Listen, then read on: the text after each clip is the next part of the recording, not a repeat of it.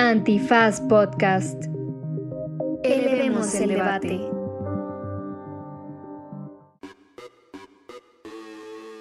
Buenos días, buenas tardes, buenas noches, bonita madrugada o cualquiera que sea la circunstancia en la que usted se encuentre dentro de esa dimensión a la que solemos llamar tiempo. En este Derecho Remix le entramos un poco al chisme internacional alrededor de la novena cumbre de las Américas, a la que no fue nuestro señor presidente, y platicamos un poquito sobre su importancia y trascendencia y si realmente estos mecanismos funcionan o no, o qué alcance tienen. Y también le entramos a otra cumbre más nacional que ocurrió en Toluca, que fue el meeting de la unidad, eh, en donde estuvieron Claudia Sheinbaum, Marcelo Ebrard y Adán Augusto, y en hubo un par de ausentes, y les platicaremos quiénes fueron y por qué fue importante esa ausencia. Y también hablamos de la glorieta de las personas desaparecidas y cómo las familias están listas y se niegan a dejar ese espacio para que tener un espacio de memoria para todas sus personas desaparecidas y su exigencia de justicia. Y también al final con muchas risas hablamos sobre Samuel García y cómo este él pues quiere traer agua, pero el, el gobierno federal no se lo permite y también quiere traer luz, pero el gobierno federal tampoco se lo permite y de todo el problema del agua en Monterrey. Harta recomendiza, ahora sí hubo harta recomendiza, eh, así que quédese. Ahí está, porque este es su podcast y se llama ¿Derecho? Remix. Divulgación jurídica para quienes saben reír. Con Ixel Cisneros, Miguel Pulido y Andrés Torres Checa. Derecho Remix. Bienvenidas y bienvenidos a una emisión más de Derecho Remix. Este es su podcast de horóscopos constitucionales. Fue un éxito el, el Nos fue bien. Exitazo. exitazo. Ya este, casi le ganamos a Jordi Rosado y a Marta Gareda. Yo estoy pensando en cambiar de giro. Sí, no, además lees muy bien, ¿eh? Muchas gracias. Hubo muchos comentarios al respecto de que te tendrías que dedicar a eso ya. Estabas más desanimado que piñata que sabe que le van a golpear, man. O sea, Pero bueno, bienvenidas y bienvenidos a esta emisión de Derecho Remix, ¿verdad? Eh, para no variar, la H Producción nos ha puesto a nuestra disposición y con el único objetivo de que desahoguemos varios temas, una lista de ellos. Y pues sin más, este, porque además está sabroso el, el chisme de- del punto número uno que, que nos combinan a desahogar, que es la cumbre de las Américas. Y que el presidente de México hizo su berrinche y que no va. Pues más bien les avisó, ¿no? Desde el principio les dijo, a ver muchachos, si no van a invitar a todos los países de América Latina, porque esta es una cumbre de América, pues mejor, ¿para qué? ¿Qué necesidad hay de ir? Este, si eh, más que berrinche era como dejar claro que todos los países tienen los mismos derechos independientemente de mm, sus cuestiones políticas o como se les considere políticamente, y un poco como siguiendo con esta narrativa que México ha tenido por muchos años en el apoyo a Cuba, ¿no? Este, mm, incluso también en el apoyo a Venezuela. Y, creo que, em, pues, la verdad, creo que se habló mucho más de eso que de lo que realmente sucedió en la cumbre, ¿no? De que no fue Andrés Manuel y de los que sí fueron, hablaban unos diciendo cómo vamos a aceptar aquí a dictadores y no sé qué, y lo hablaba. O sea, los speech se- eh, ahí y afuera y las notas pobres, porque tampoco hubo muchísimas, este, se enfocaban mucho más a esa parte, al, al por qué no fueron estos países, que qué vamos a hacer los que sí estamos aquí, manos, o cómo nos vamos a coordinar. Pero ya, ya habíamos hablado en este espacio antes como qué tan relevante son estos mecanismos de cooperación internacional y también qué tan, no sé, relevante es o no que vaya Andrés Manuel López Obrador. También ya habíamos dicho en este espacio que López Obrador tiende a no viajar a estos espacios. No, no fue a la COP, no fue a la visita, me parece, del G20, ha hecho muy pocos viajes, ¿no? En su, en su periodo. para Creo Estados que, Unidos, ¿no? Creo que Colosio Jr. ha, le ha dado más la vuelta al mundo que el señor presidente. Bueno, Samuel García intentó entrar a la cumbre y le dijeron que no, gracias, pues, compañero. Este, Pinche desubicado. y pues bueno, como es como un poquito de historia, eh, la Cumbre de las Américas se funda eh, a finales de, de los años 90, pero al- hacia principios de los años 2000 se considera que ese puede ser un espacio para discutir lo que en ese momento una alianza de cooperación económica así fundada en el neoliberalismo, que era el ALCA. ¿no? el Área de Libre Comercio de las Américas. Y también por ese entonces se crea este otro mecanismo de competencia regional que no va tanto por la, la tirada neoliberalista, sino por la alianza bolivariana que va a ser el ALBA. Entonces también es a lo mejor no sé si normal, eh, pero decir que algunos de estos países hayan sido excluidos de la cumbre de las Américas también tiene que ver con cómo, no nada más por la cuestión política que, También económica. que circunda a esos países hoy en día, sino porque también económicamente no se han alineado a estos principios de libre comercio y libre competencia que de alguna manera está impulsando la cumbre de las Américas y en su entonces, hace 15 años, el ALCA. Entonces, pues en el ALBA estaban Cuba, estaba Nicaragua, estaba Venezuela, estaba Bolivia. Entonces, pues más o menos si hacemos un match son como los países que no fueron invitados. Exacto. Eh, es famosa la Cumbre de las Américas. Si mal no estoy, eh, fue en 2004, la de Monterrey, por Sí. el Come si te vas. Claro. Que para quienes son muy jóvenes o no tienen esa referencia, eh, por cualquier razón, aunque sean viejos pero son desinformadas. Y son fans de desinformados, Vicente pero resultó que en la Cumbre de las Américas venía Bush y también eh, venía Fidel. Entonces, eh, lo que hace Vicente Fox es que le habla a Fidel para pedirle un favor, que era que no fuera el primer día de la cumbre, porque iba a estar Bush, y que fuera el segundo día.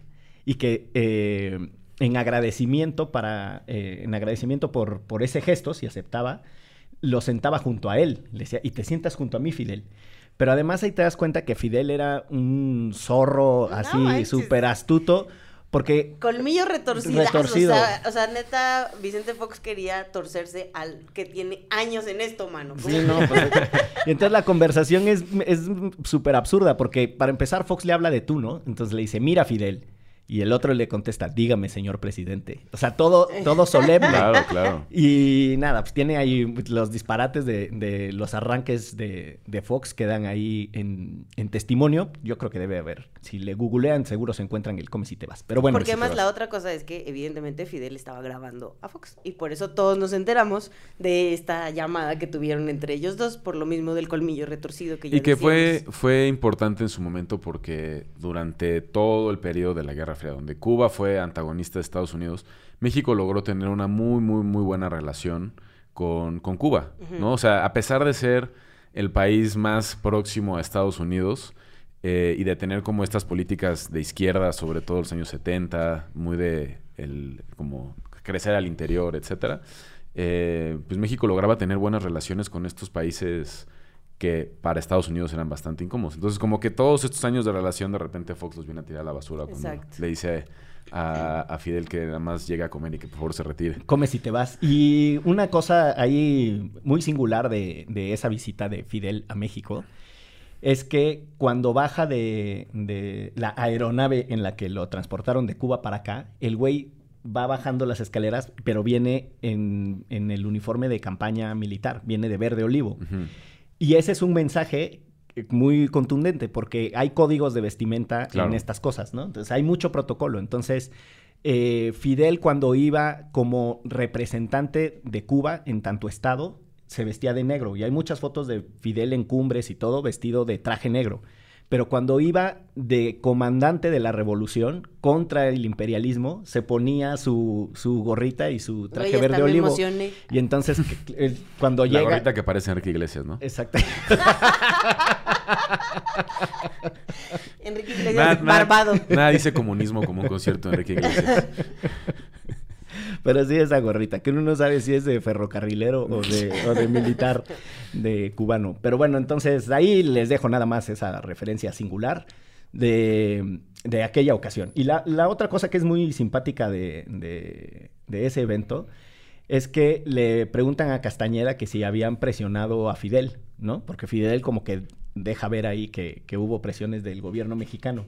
Y entonces Castañeda, arrogante eh, como, es, es. y con su inteligencia, que también hay que reconocerlo, el fulano es muy inteligente, empieza a decir algo así como, no hubo presión, eh, inducción, eh, petición, y empieza a decir un montón de cosas y dice, y no sigo porque no traigo mi diccionario de sinónimos.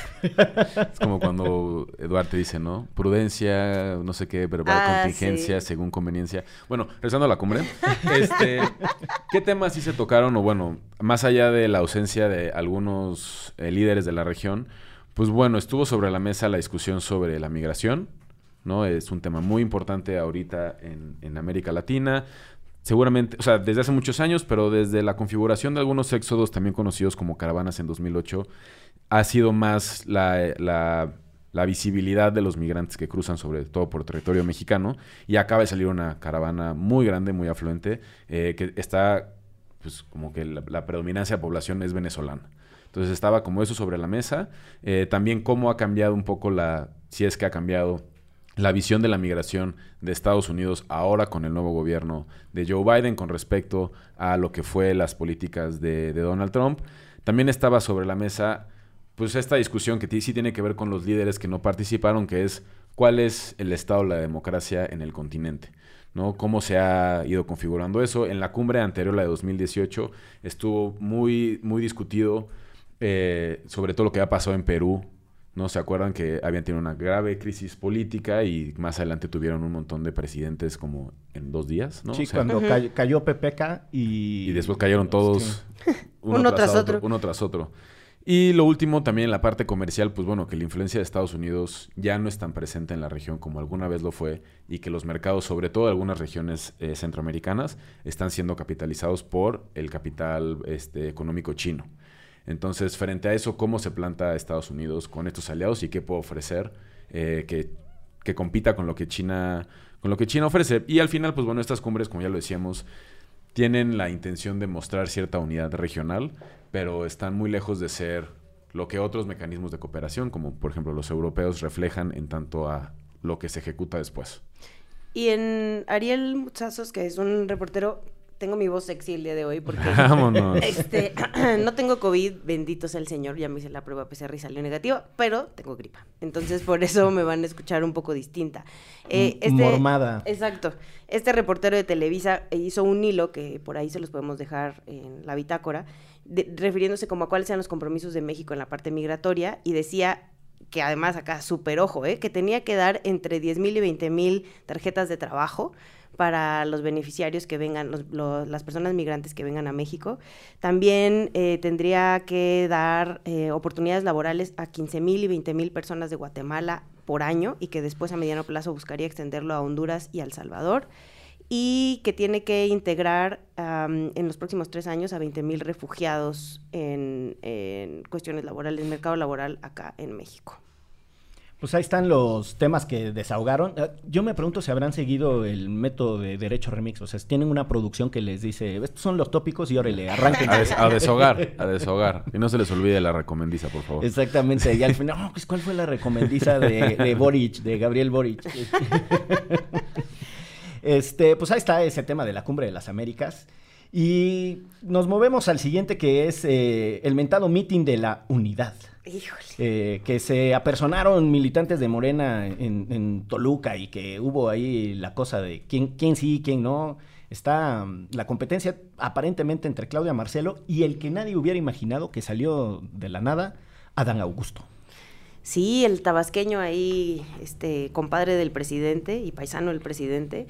Y estuvieron buenos los gritos entre Marcelo presidente, Claudia presidente, más cargado hacia Marcelo, los de Toluca, ¿no? En otros espacios ya hemos visto cómo le gritaban a Marcelo, Claudia presidenta, pero... ¿Nadie le ah, gritó a Dan? Eh, no. Oh, pobrecito. o por lo menos en los videos que yo vi, no.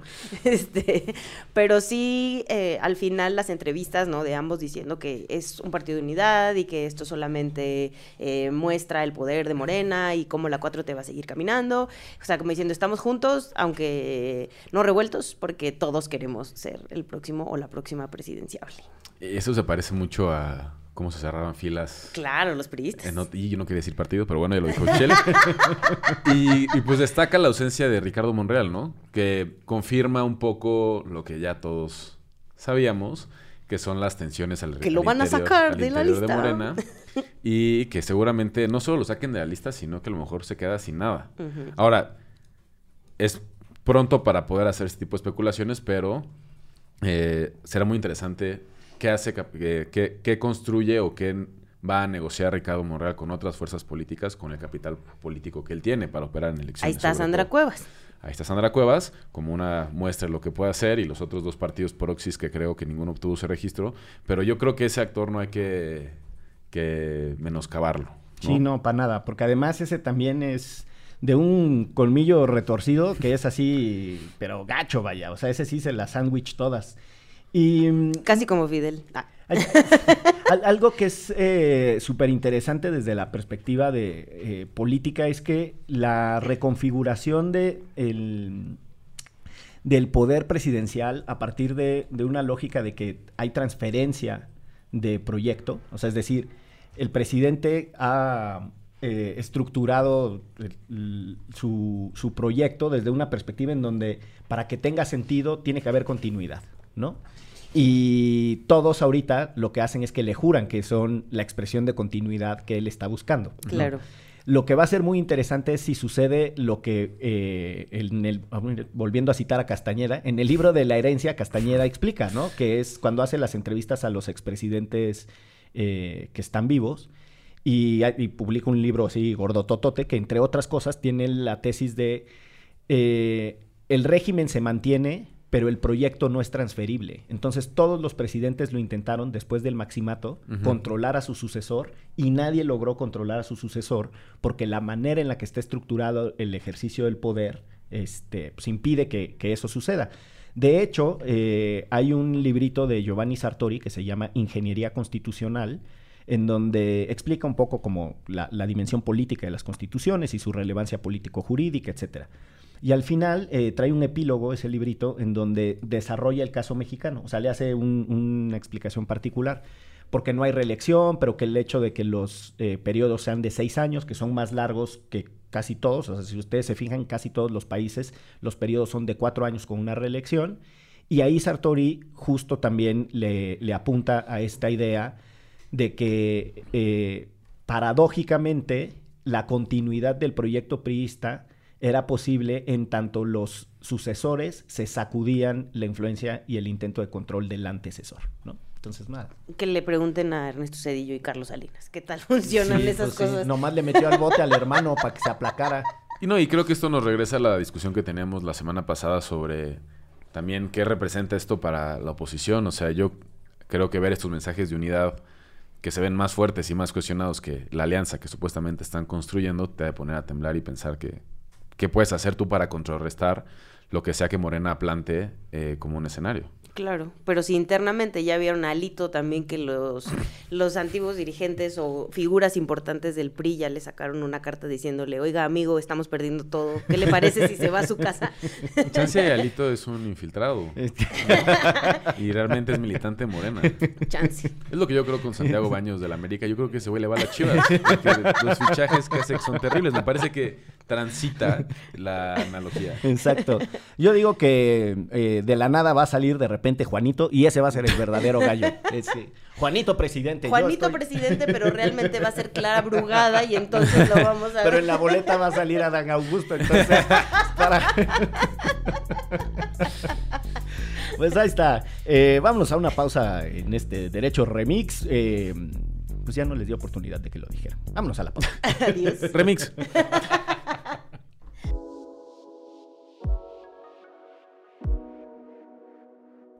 Las personas trabajadoras del hogar tienen derechos laborales. ¿Qué tan buen empleador o empleadora eres?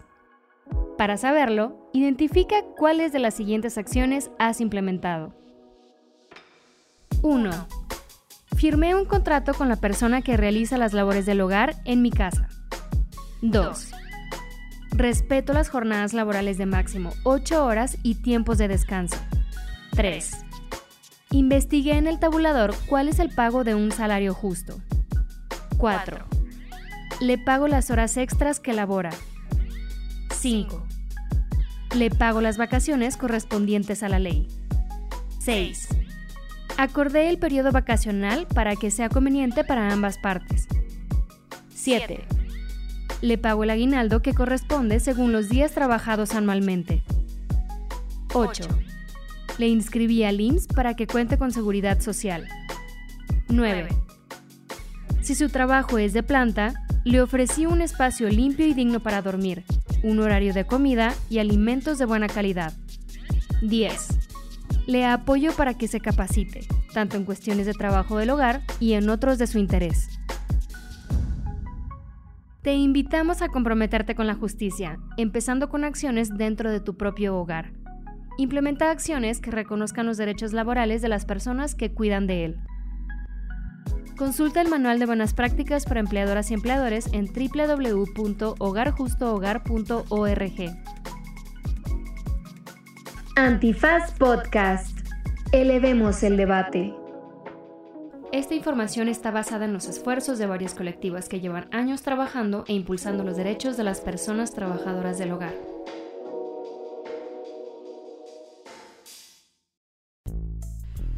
Regresamos a Derecho Remix y con el gusto de que las familias, pero sobre todo las madres de personas desaparecidas, nuevamente le dieron la vuelta a Claudio Sheinbaum y su gobierno y dijeron que les dijimos que esta es la glorieta de las y los desaparecidos. Y no fue pregunta. Exacto, no, les estamos preguntando muchachos y muchachas. No sea necia, señora Sheinbaum. Y volvieron a poner sus fotos de personas desaparecidas porque, por supuesto que este, no solo esta ciudad, sino este país, necesitamos estar viendo todos los días que pasemos por una avenida tan importante como Reforma los rostros de las personas desaparecidas para que nos demos cuenta el nivel de crisis que tenemos en este país. Solo como para recapitular un segundito para quienes no han estado al tanto de la noticia, en Paseo de la Reforma en la Ciudad de México había una glorieta muy famosa que se le conocía como la glorieta de La Palma y La Palma se enfermó y la mandaron quitar.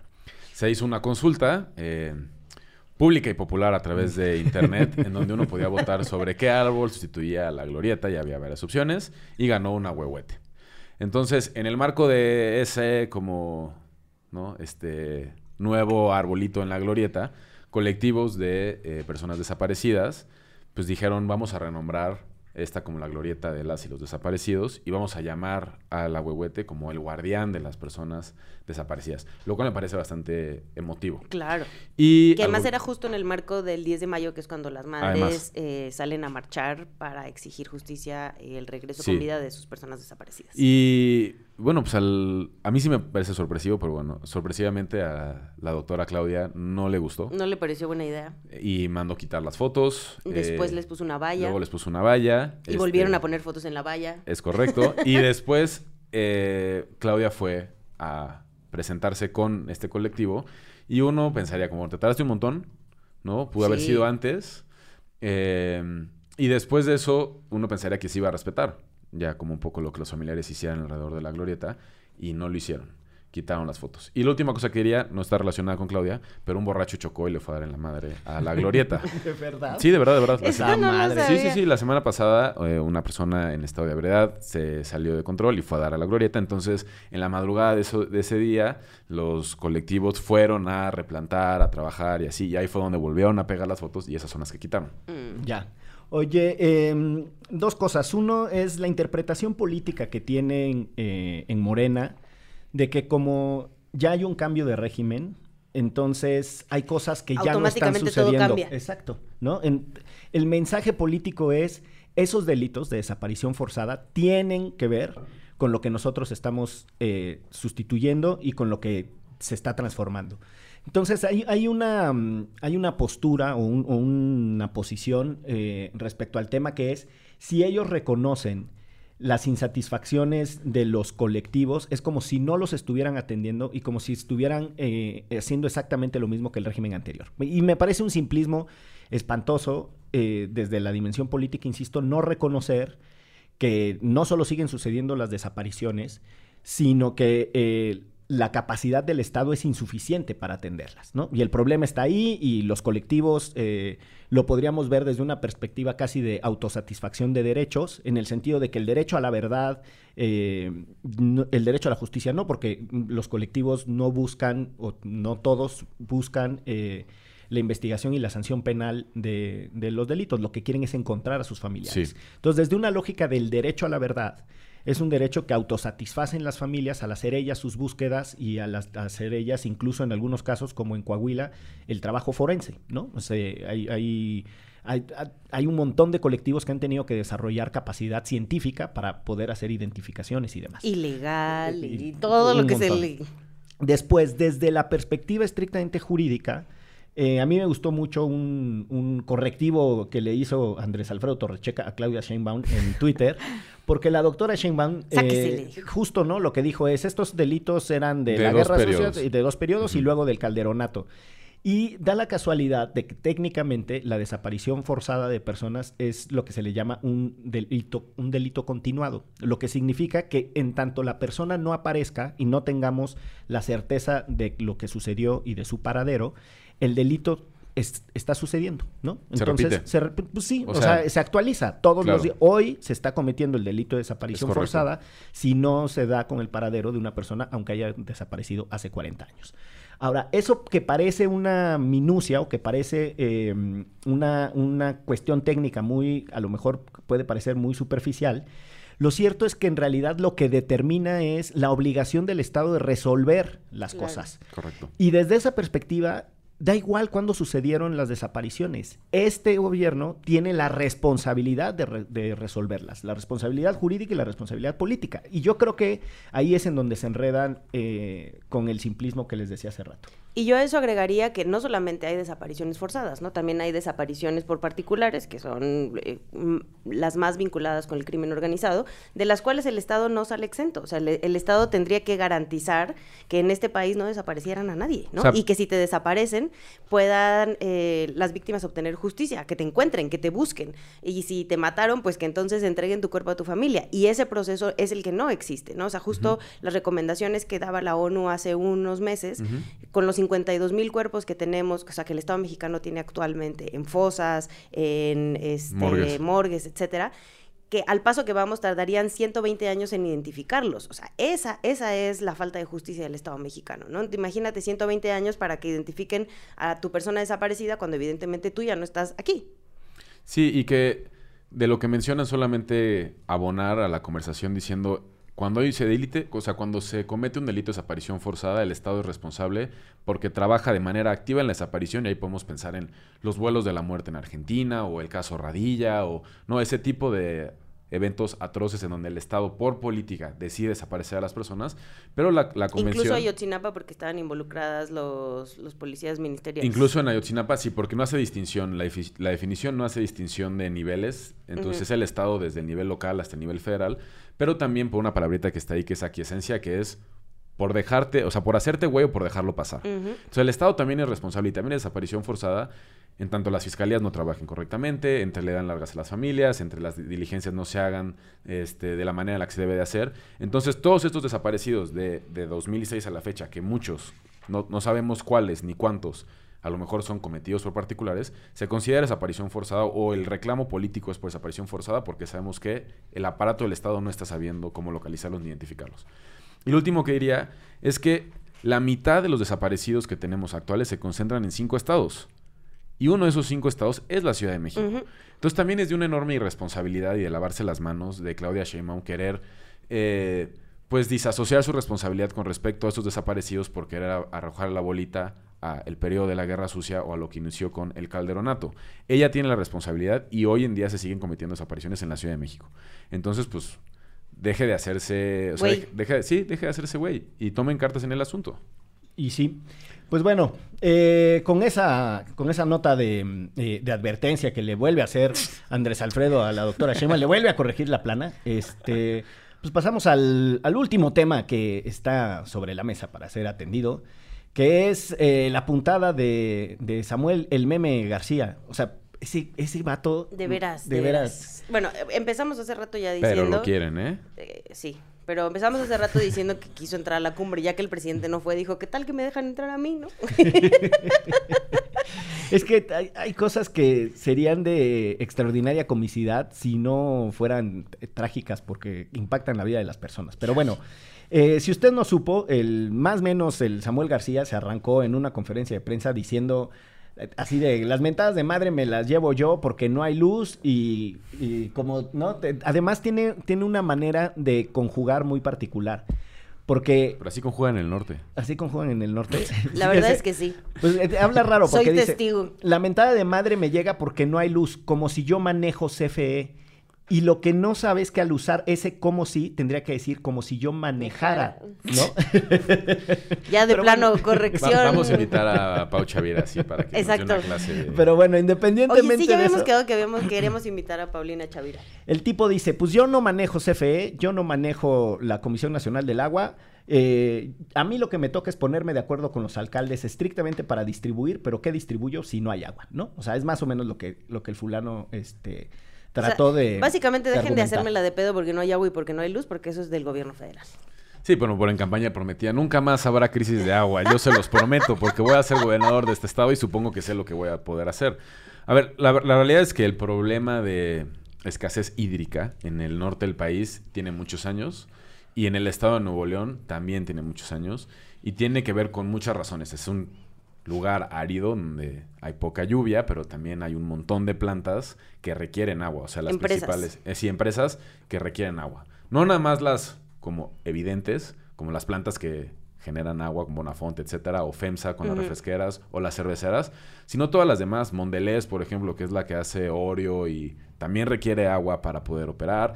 Todas esta como cinturón Lala. De desarrollo que está en el norte requiere de- del agua de estas presas y no ha estado lloviendo como para que se llene. La cosa es que se las dan a las empresas Exacto. y no se la dan a la comunidad. Por eso las manifestaciones decían no es sequía, es saqueo. Porque estas empresas están llevando nuestra agua y, al- y el derecho básico que tendrían las personas a tener acceso al agua no lo están teniendo, pero eso sí, tienen un chingo de cheve. Eso sí. Sí. que además se requieren un chingo de litros de agua para hacer un litro de cerveza, pero bueno. Un montón. Y ya veíamos las, y también se había discutido aquí antes, las protestas que hubo alrededor de la cervecera Constellation Brands en el otro lado del país, porque se estaban quedando sin agua. Y lo mismo está pasando en Puebla, que tienen tomada la planta de Bonafont porque se están quedando sin agua. Y lo mismo está pasando en Querétaro, donde ahora Exacto. hicieron una ley de aguas y se manifestaron en contra. Y por cierto, la policía se pasó súper de lanza y detuvo a un montón de personas violentamente que solo se estaban manifestando pacíficamente por su defensa. Quería comentar sobre esa ley en Querétaro, porque la ley lo que busca es privatizar el servicio de agua. Exacto. Y esa ha sido toda una conversación sobre cuál es el derecho al agua y si el agua es pública o privada. Y retomando la conversación que teníamos sobre las concesiones en el transporte público, lo que se puede generar es esta distorsión en donde que- lo que importa es generar ganancias y no abastecer de agua a las personas. Y se viene un problemón en Querétaro de pasar esta ley y de privatizarse el agua. Y evidentemente las O sea, bien colonias- distópico. Sí, las colonias súper privilegiadas no se van a quedar sin agua. Quienes se van a quedar sin agua son las, las colonias precarizadas, las que siempre se chingan a la gente. Totalmente. Un- una cosa interesante de lo que argumentó Samuel para evadir su responsabilidad es que em, todo el tema del agua eh, en este país, desde una perspectiva de, de responsabilidades concurrentes, o sea, que en las que coinciden distintos órdenes de gobierno, eh, aparentemente tenemos un diseño legal normativo muy sofisticado, ¿no? Eh, la ley de aguas nacionales, por una parte, pues, establece unos comités de cuenca que tienen múltiple participación ciudadana y entonces hay representación de sectores. Y esto nos haría suponer que la manera en la que se gestionan eh, las, las zonas hídricas del país, las cuencas, y los distritos hídricos, tendría pues, una, una lógica de, de democracia participativa muy interesante, que la verdad es que si lo vemos por diseño, eh, pues la ley, la ley nacional de, de- bueno, la ley de aguas nacionales, eh, tiene muchas atribuciones ahí como muy, eh, muy bien distribuiditas y tal. Y después hay eh, a esto que dice Samuel de que, bueno, pues yo no gestiono la disponibilidad del agua, yo gestiono la distribución del agua propiamente. Eso ya tradicionalmente lo tienen las leyes estatales, ¿no? En el caso de Nuevo León es la ley de agua potable y saneamiento.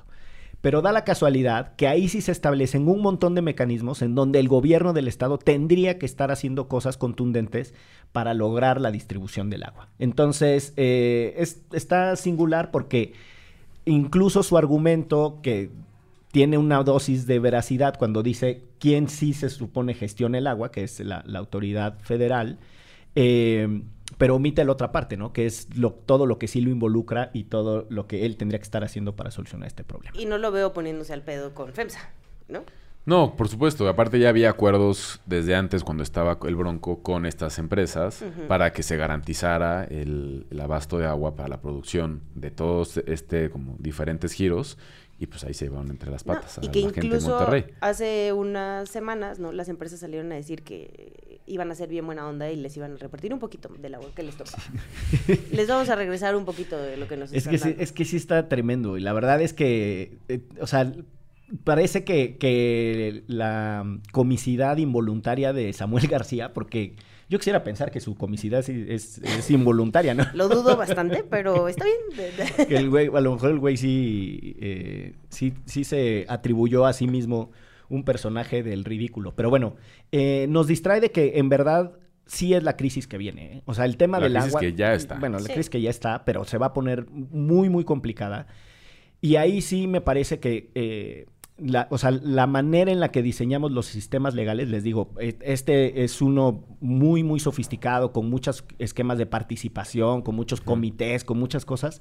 Eh, después no tienen el, el hábitus de la participación ciudadana. Entonces, va siendo momento en que nos tomemos eh, esos elementos de, de, mm, oportunidad para participar en los asuntos públicos de mejor manera, porque de verdad que se van a poner duros los chingadazos. ¿eh?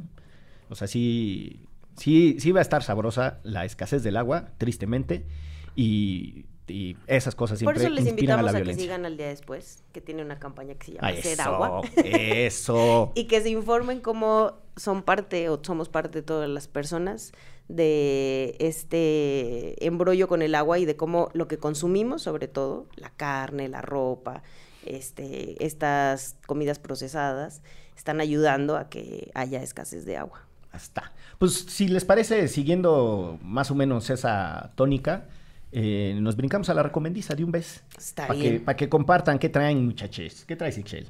Híjole, yo dije que no traía nada, pero fíjense que traigo un montón de cosas. Este, sobre el tema de la cumbre, les invitaría a que escuchen un podcast que se llama El Hilo, pero que lo hacen este mm, Vice y ay, se me fue la onda ahorita. Vice y alguien más que no me acuerdo. Pero em, que es un, un episodio, un episodio específico que se llama Venezuela y Estados Unidos, una historia reescrita por el petróleo, que justo ahorita de lo que habla es de cómo después de la guerra de... mm, con Ucrania, Estados Unidos está como que guiñándole un ojito a Venezuela porque eh, pues necesitan petróleo, ¿no? Y necesitan petróleo más barato. Ya me acordé, es Radio Ambulante y Vice News. Entonces, ahí en cualquier plataforma lo pueden escuchar. El- todos los podcasts son muy buenos, habla sobre problemáticas de América Latina, pero específicamente ese de Estados Unidos y Venezuela eh, viene un poco acorde a lo que hablábamos al principio. En el tema de personas desaparecidas, les invito a que vayan a ver Te nombré en el silencio, que es un documental de... Saludos a Juan Pablo y a su hermano Chema. de Juan Pablo y de Chema Espinosa de los Monteros. En la Ciudad de México todavía está en la Cineteca hasta el 15 de junio, en Cinemanía, en el Cine Tonalá, eh, también en el Estado de México está en la Cineteca Mexiquense y en Jalisco en la Cineteca Zapopan, en Zacatecas también en la Cineteca de Zacatecas. Y todavía no termino. Ah, chingada. la, que no, la que no traía para la recomendiza venía... No Todavía- venía preparada, pero... Y les recomiendo la venta nocturna de Liverpool. Exacto. Traigo dos más, fíjense. Hay, salió el sábado un reportaje en N+, que es como es una nueva plataforma de Televisa, en Focus específicamente, que se llama Buscadoras por Mar y por Tierra, Mm. y son específicamente las buscadoras del noroeste del país. Habla sobre Sinaloa, Sonora y Baja California, y la verdad es que te habla mucho sobre el contexto de la desaparición en México.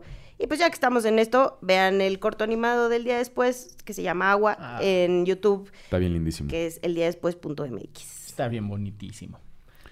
Yo tengo una recomendación, pero para ella necesito un pequeño y breve paréntesis. Ok. Les voy a De contar. esos paréntesis que sabemos aquí. Ok, Bueno, los míos, este es un paréntesis a la Pulidesco. ok. A Este, ver, a ver. les tengo un dato, está interesante. Y a ver si sirve como trailer para que. Jale. O sea, ya vi, chingados. Entonces, ay, sí, aventó siete recomendaciones y a mí me estás presionando por una. Les quiero contar la historia de un güey que se llama David Arellano. Ajá. Fue, fue un jugador de fútbol Ajá. a principios del siglo XX, 1920 más o menos, chileno. Importantísimo. Él funda el equipo quizás más importante de Chile, que es el Colo Colo. Y el Colo Colo fue el primer equipo chileno en hacer una gira internacional. En, durante seis meses jugó como 44 partidos y jugó en Argentina, Brasil, Uruguay, México. Hizo una gira por Europa.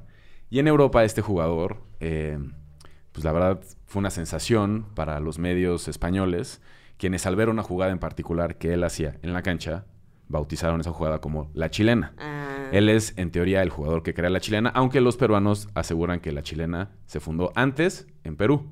Pero esa es- como el pisco, como ¿no? el pisco. Pero esa es historia de otro momento. El punto es que este cuate era como toda una, todo una- un fenómeno en, en estos momentos del primer fútbol, antes de que el fútbol se profe- profesionalizara aún más. Y durante esa gira, en un, en un partido en Valladolid, eh, recibe un golpazo en el estómago y, y le- se genera una peritonitis y muere al día siguiente. Ay, cabrón. ¿no? Este cuate. Entonces, desde entonces, el Colo Colo, y si ustedes ubican más o menos el uniforme de ese equipo, tiene una línea negra que es en eh, luto permanente en honor a David Arellano, creador de la chilena y fundador del equipo Colo Colo. Este dato y más pueden encontrar en un libro que me regalaron el fin de semana y me lo he estado devorando, que se llama Historia Mínima del Fútbol en América Latina, de Pablo eh, Alabarcés, que es parte de esta colección de historias mínimas del Colegio de México. Si les gusta el fútbol, de verdad van a disfrutar un montón este libro. Mira Qué tú. chido, suena muy bien. Sí, eh, hablando de chilenas, eh, a la que también se le conoce como la Uguiña, porque la, la ejecutaba con una sofisticación y elegancia el gran Hugo Sánchez. Eh, ahí les va una anécdota. Eh, cuando Hugo jugaba en Pumas y Ricardo Antonio Lavolpe era el portero del Atlante, en el partido de ida, Hugo le mete un gol de chilena y entonces la Volpe dice, ese güey tuvo, se churreó, nunca más me vuelve a hacer un gol, nunca más me haría un gol así. Y en el partido de vuelta, Hugo le vuelve a hacer un gol de chilena. Y luego, y luego preguntan por qué Hugo se cree tanto. Que, que, por cierto, cuando Hugo anota este famoso gol de, de chileno, guiña, tijera o como sea, en España, Ah, sí. se lo mete a Logroñez. Que Logroñez leído de derecha a izquierda es señor gol. Mira tú. ¿Qué tal, eh? Y en ese partido, en esa chilena famosísima que la agarra de casi desde afuera Sí. del área, esto es una locura de gol, de verdad. Sí, es una locura Eh, de gol. la, la gente empieza a sacar pañuelos eh, blancos, que es el símbolo de indultar al toro, como diciendo, nos rendimos ante, ante, el, enemi- ante el adversario, ¿no? Porque era el otro. Hay Pero que bueno. armar otro episodio de fútbol, siento. Pues bueno, yo nada más, este, por no dejar, les dejo de, de recomendación eh, un documental que se llama El Gran Fraude. Está en, en Apple TV y está súper interesante porque es de un fulano que entiende eh, cómo manipular junto con un juez eh, una ley que eh, es para pagar indemnizaciones eh, por incapacidad médica, ¿no? Entonces le hacen un fraude ultramillonario a la seguridad social de los Estados Unidos. Pero bueno, pues ahí está, y el- es un abogado eh, coludido con un juez, eh, el gran fraude se llama. Y pues sin más, nos vamos de esto que fue. ¿Derecho? Remix. Divulgación jurídica para quienes saben reír. Con Ixel Cisneros, Miguel Pulido y Andrés Torres Checa. Derecho Remix.